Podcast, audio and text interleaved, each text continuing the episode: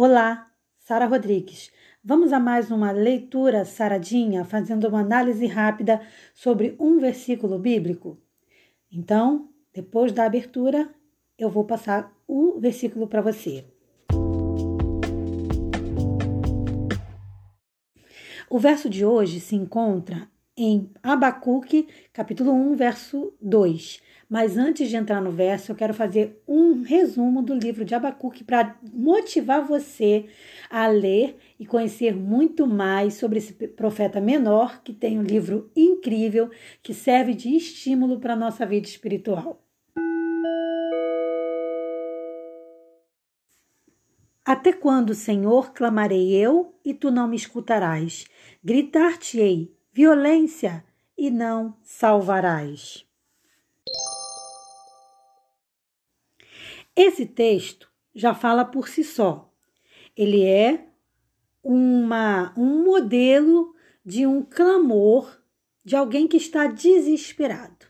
Então Abacuque ele clama ao Senhor dizendo: Até quando eu vou chamar, eu vou clamar e tu não vai me atender? Porque nesse momento Abacuque está desesperado, entendendo que realmente para ele naquele momento Deus não estava disposto a atendê-lo, não estava dando a mínima para o que ele estava sentindo. O que nós sabemos que não é verdade. Mas era o momento que Abacuque estava atravessando. Antes de a gente falar um pouco mais sobre esse livro, vamos entender melhor, ou, ou seja, falar sobre esse versículo, vamos entender melhor um pouco um resumo do livro de Abacuque. Porque assim, Abacuque, ele traz um diálogo entre o profeta e Deus. Com mensagens maravilhosas, a gente aprende ali sobre a nossa própria vida. Acredite, você vai tirar lições incríveis no livro de Abacuque.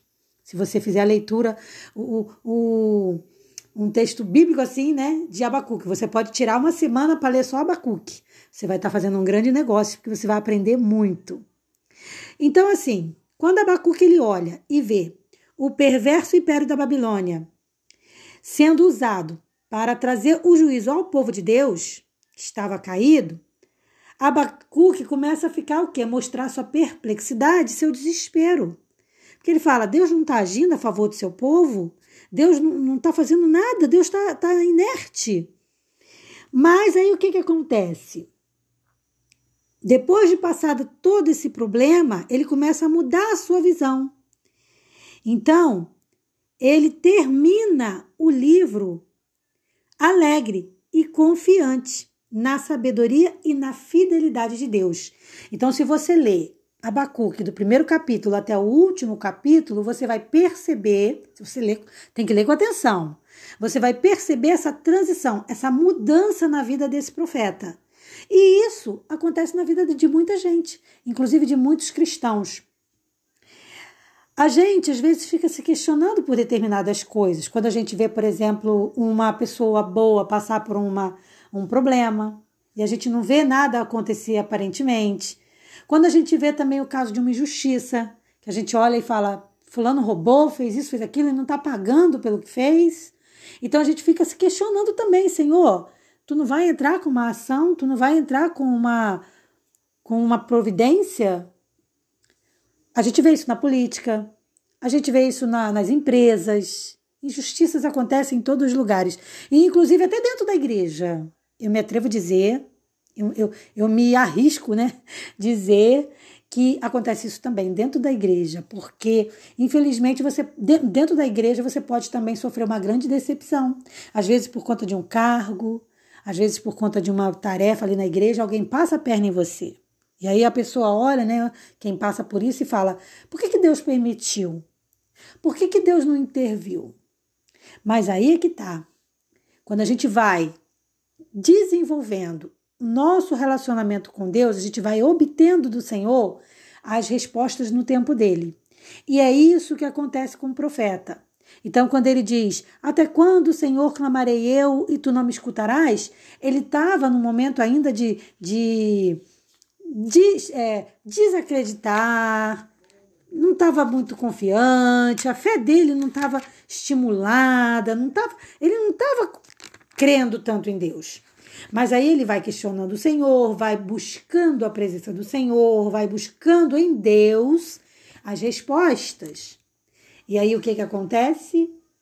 Ele obtém o conforto de Deus. E aí ele termina o seu livro falando sobre gratidão, falando sobre a alegria de servir a Deus. Tanto que, por exemplo, no livro de Abacuque 3, versículo 18, ele diz: Todavia eu me alegrarei no Senhor, exultarei no Deus da minha salvação. É isso mesmo que você deve ter percebido. Abacuque só tem três capítulos. É um livro super pequenininho para você fazer uma leitura bem rápida. Mas eu não te recomendo a ler com pressa, não. Você poderia lê-lo em um dia. Mas eu, eu te aconselho a, a se alimentar como se estivesse comendo um chocolate. Como devagarzinho, vai saboreando. Então, pega, por exemplo, ali é, um capítulo por dia.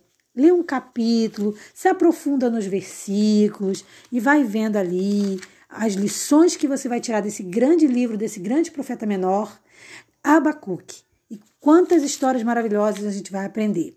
Então, assim, ele termina o livro dizendo assim: eu vou finalizar o podcast com, com o texto dele que diz assim: O Senhor Deus é a minha força e fará meus pés como os das servas, e me fará andar sobre as minhas, sobre as minhas alturas.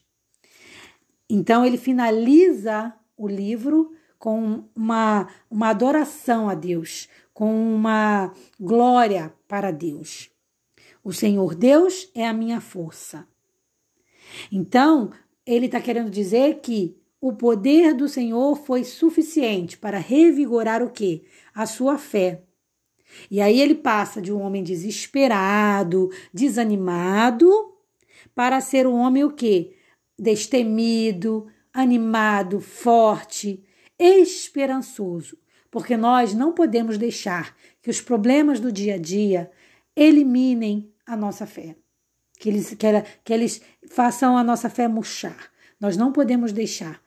Vamos, vamos imaginar que fosse assim. A nossa fé é a planta e a nossa comunhão diária com Deus é o que vai regar essa planta. Então, se a gente não cuidar, não tiver comunhão, a nossa planta vai murchar, vai morrer. Se a gente tiver comunhão, ela vai produzir, vai ficar linda, vai ter ramos, vai ser linda e maravilhosa. Então, cuide da sua fé através de uma comunhão diária com Deus. Eu faço isso sempre faço isso com você, porque nesse podcast eu divido com você a alegria de poder aprender cada dia mais um pouquinho da palavra do Senhor e é maravilhoso. Um forte abraço para você. Se inscreva no nosso canal Sara Rodrigues Cantora, Sara com H, no YouTube e receba conteúdos diferenciados lá também. E muito obrigada pela sua presença aqui no podcast. Até o nosso próximo encontro. Paz.